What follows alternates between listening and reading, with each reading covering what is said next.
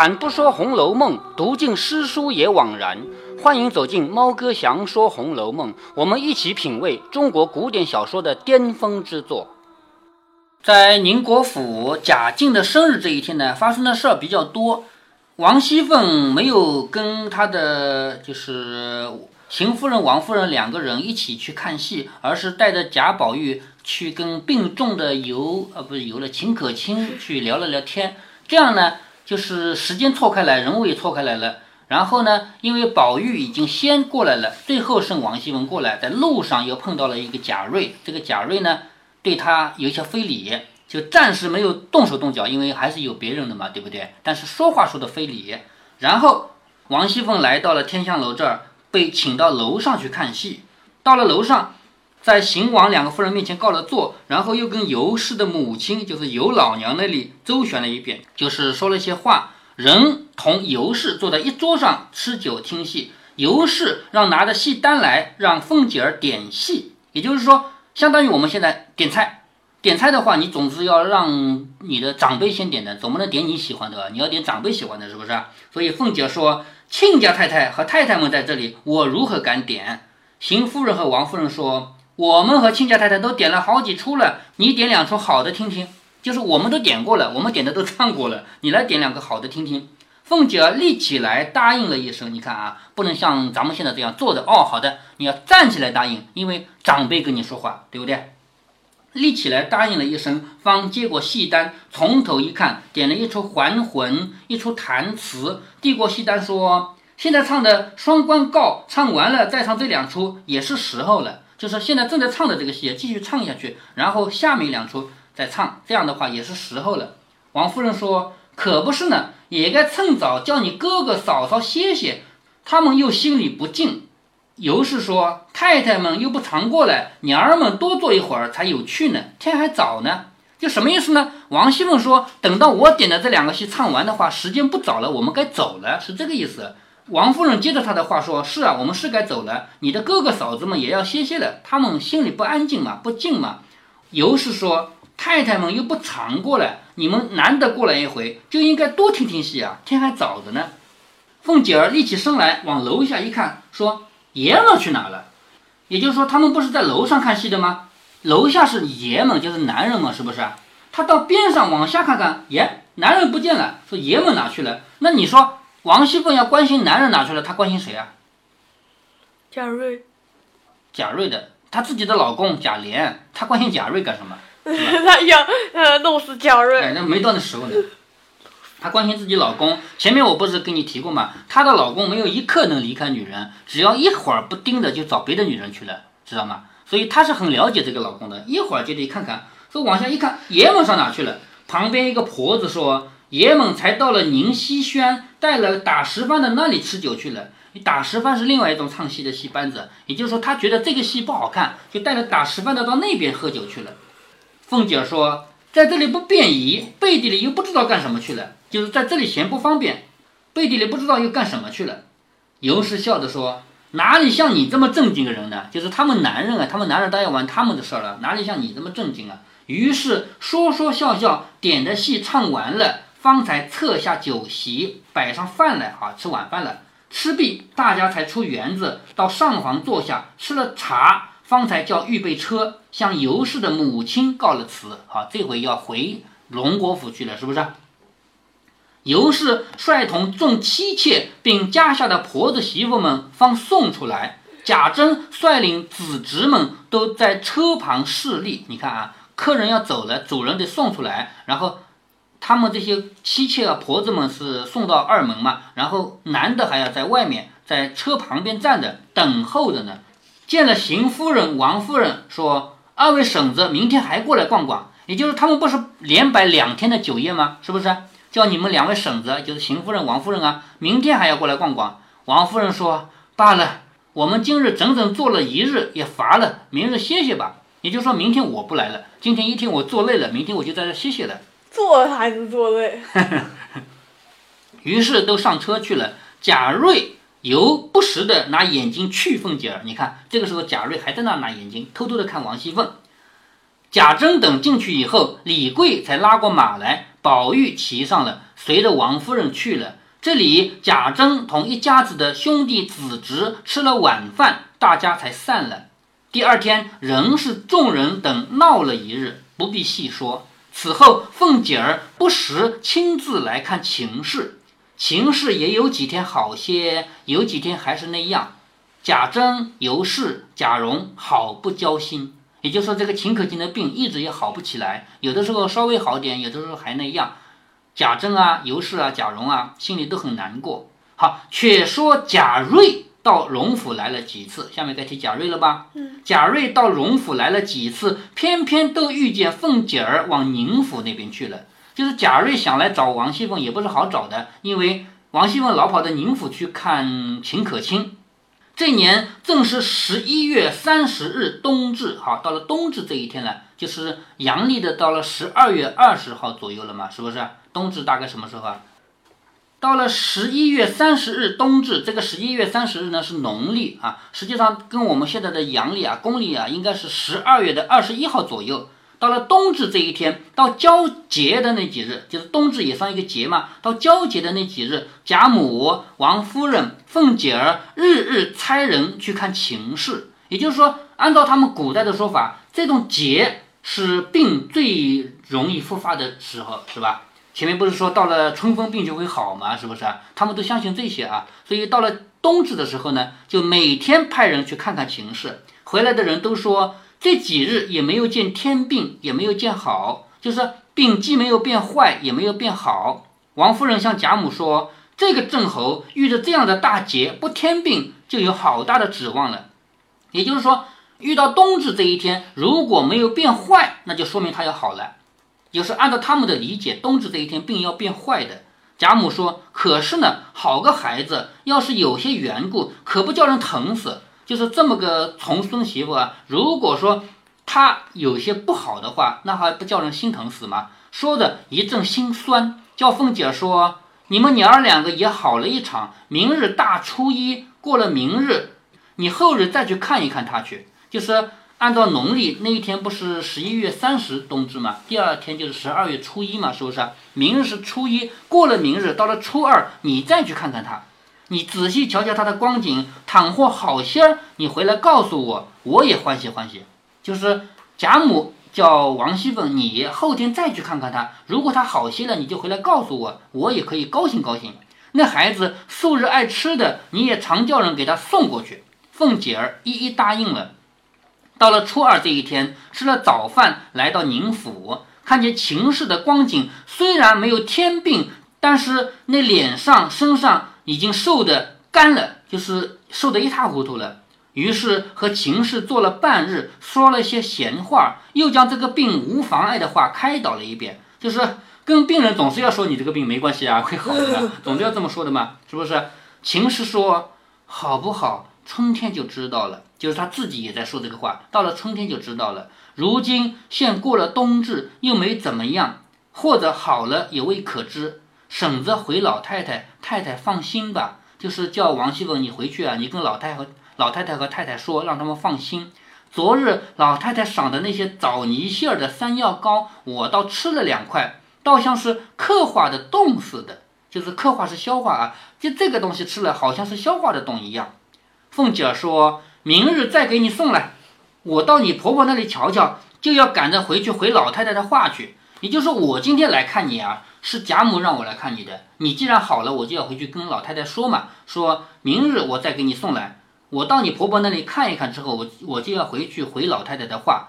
秦氏说：“婶子替我请老太太和太太的安，也就是说他们是长辈，我病成这个样子，你替我去给他们请安。”凤姐儿答应着就出来了，到了尤氏的上房坐下。尤氏说：“你冷眼瞧媳妇儿是怎么样？”就是尤氏就问王熙凤：“你看看我这个媳妇儿究竟怎么样？”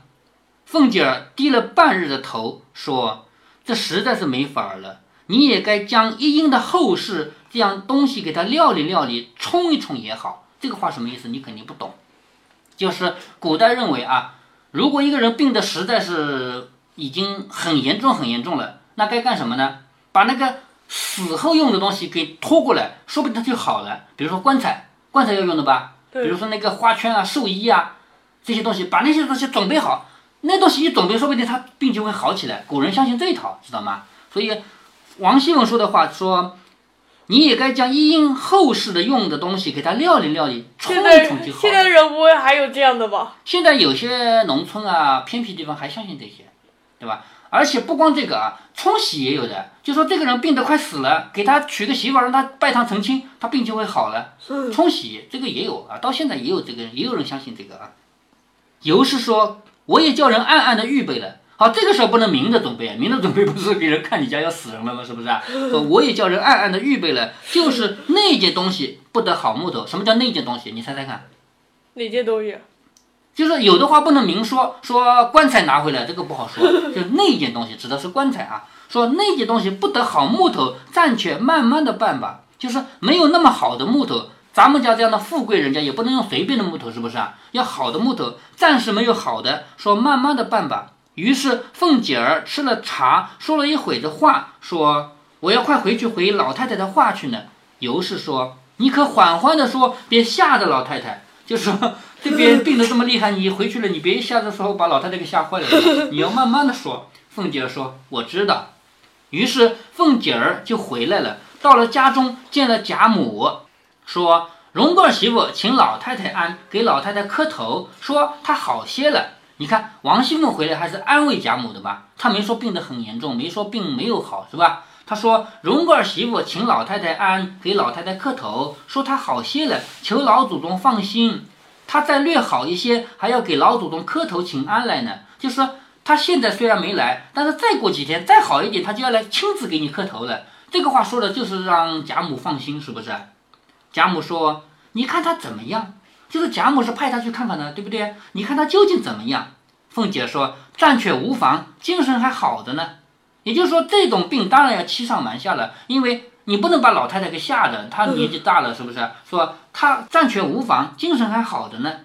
贾母听了，沉吟了半日，向凤姐说：“你换换衣裳，歇歇去吧。就说你也去休息吧。”凤姐儿答应着出来，见过了王夫人，回到家中，平儿将烘的家常衣服给凤姐儿换了。这个烘就是熏香。衣服要熏熏香味儿嘛，是吧？将烘的家常衣服给凤姐儿换了，也就是说，在自己家里要穿家常的衣服，出去呢见别人呢要穿出去的衣服。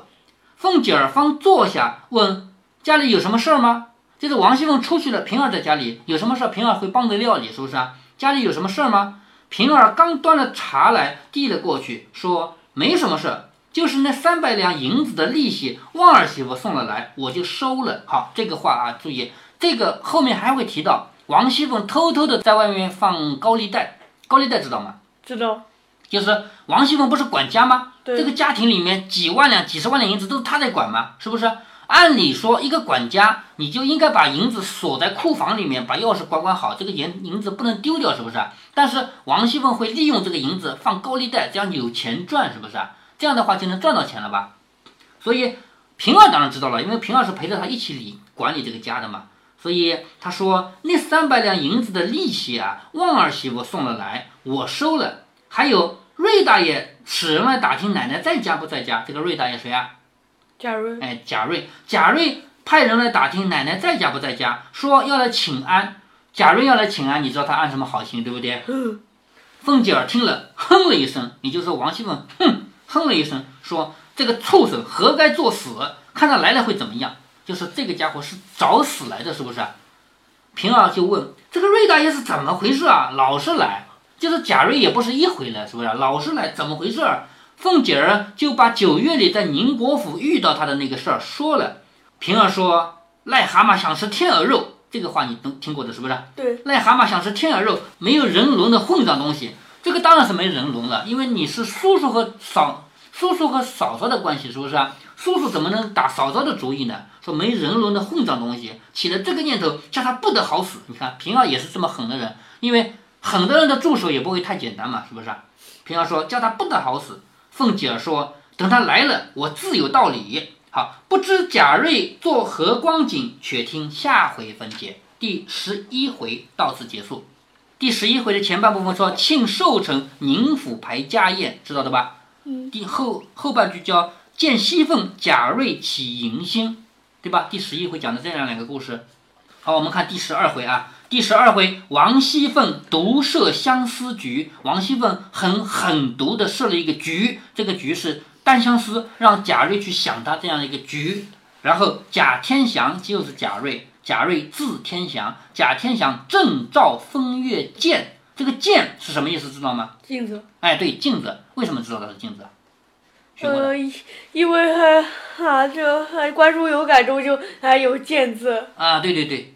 这个风月剑是什么呢？是一个跛足道人送来的，还记得跛足道人吗？记得。哎，就是那个前面的渺渺茫茫，是吧？嗯。跛足道人送了一个镜子给贾瑞，说这个镜子啊，能治你的病的。那个时候，贾瑞已经被王熙凤整的已经快死了，只有一口气了。说这个镜子能治你的病，但是你只能照反面。关于镜子的反面，你肯定不知道，因为咱们家没有那种镜子啊。就是我像你这么大的时候，我家是有能可以拿在手里的镜子，你见过没有？见过，见过啊。就是是那种带柄的。哎，对对对，带柄的那个柄既可以抓抓在手里，还可以竖的竖在桌子上，你见过没有？竖在桌子上插哪呢？啊，不是插的，那个柄是可以弯的，那个柄本身直的就可以抓在手里，如果把它弯过来，它不会彻底弯成。这样啊，它挖到挖到这个角度，它就卡住了，不会再转了。然后它把放在这儿，就成了一个坐在桌子上的镜子了，是吧？然后它还可以扳直了，还可以挂墙上。我们家镜子平常不用，是挂墙上的。挂在墙上，我要照。挂墙上是不是上面有个孔？不，那个那个饼本身就是就像什么呢？那个那个饼啊，不是一块一块木板饼，而是一个圈那样的东西，知道了吧？圈柄。对。啊，我们来网上看一看那个手持的镜子什么样子的。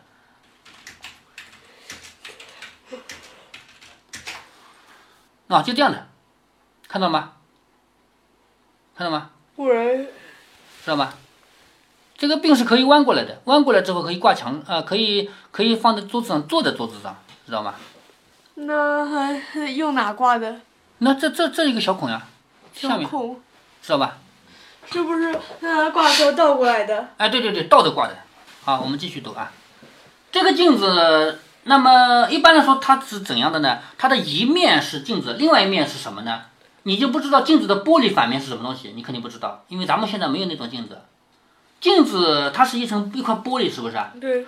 玻璃的这一面对着你的这一面就是玻璃，但是玻璃的另一面是刷了水银和油漆的，你知道吗？油漆。油漆是为了防止水银跑掉嘛，因为水银这个东西会挥发的嘛。水银是为了让玻璃能够很亮的反光，所以你看到镜子为什么这么亮，是因为它背面一层水银。但是水银本身会挥发，会跑掉，所以再刷一层油漆，知道了吧？嗯。那那个油漆对着你很难看，是不是啊？所以呢，镜子的反面一般再加一加一幅画，所以这个镜子的正面是一。照自己的，嗯，里面有一个我自己。反面呢，一般来说放一幅画，这幅画呢，有可能就是一个美人啊，或者一个风景啊，对吗？那这个风月宝剑呢，就是一个特殊的镜子，照它的正面和反面是怎样的呢？照反面会出现一个骷髅头，吓死人了，一个骷髅头不是一个鬼吗？是不是？照正面呢，会出现王熙凤，他不是天天想着王熙凤吗？于是他照正面，结果照正面自己死掉了。其实他要照反面，他的病都能好的。所以第十二回的回目叫贾天祥正照风月剑，让他照反面，他非要照正面，结果把自己给照死了，是这个意思，知道吗？好，我们先就分析一下回目，我们先不读它的正文了。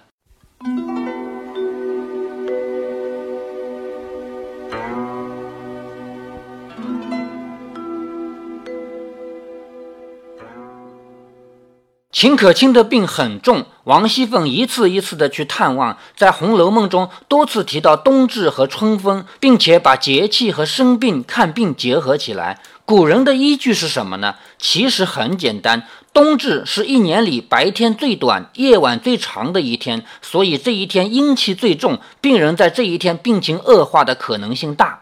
实际上有没有道理呢？大家知道，人的身体的抵抗力啊，跟温度是有关系的。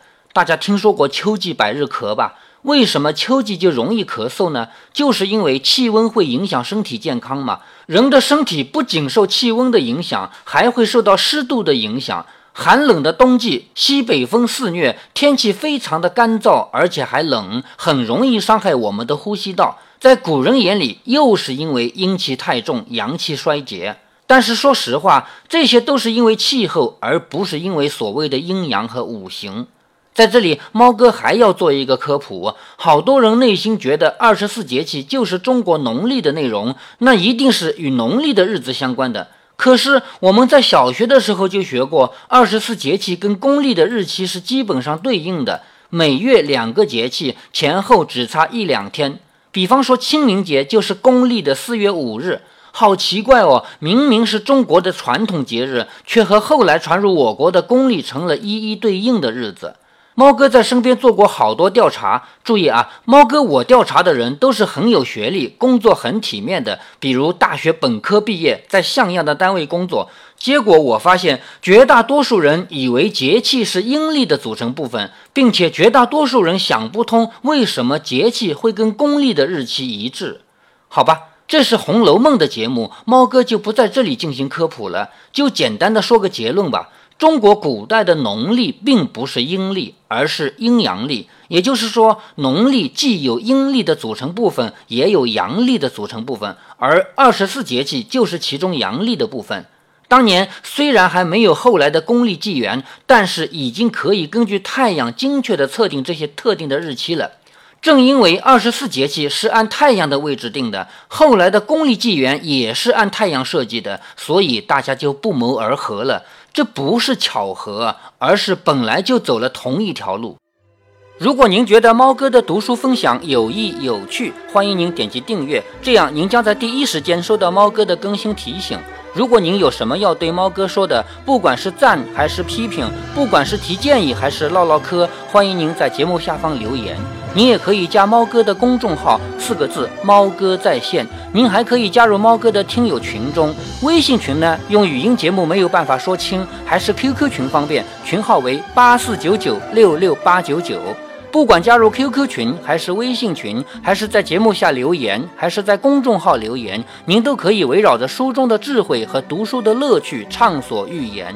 好，再见。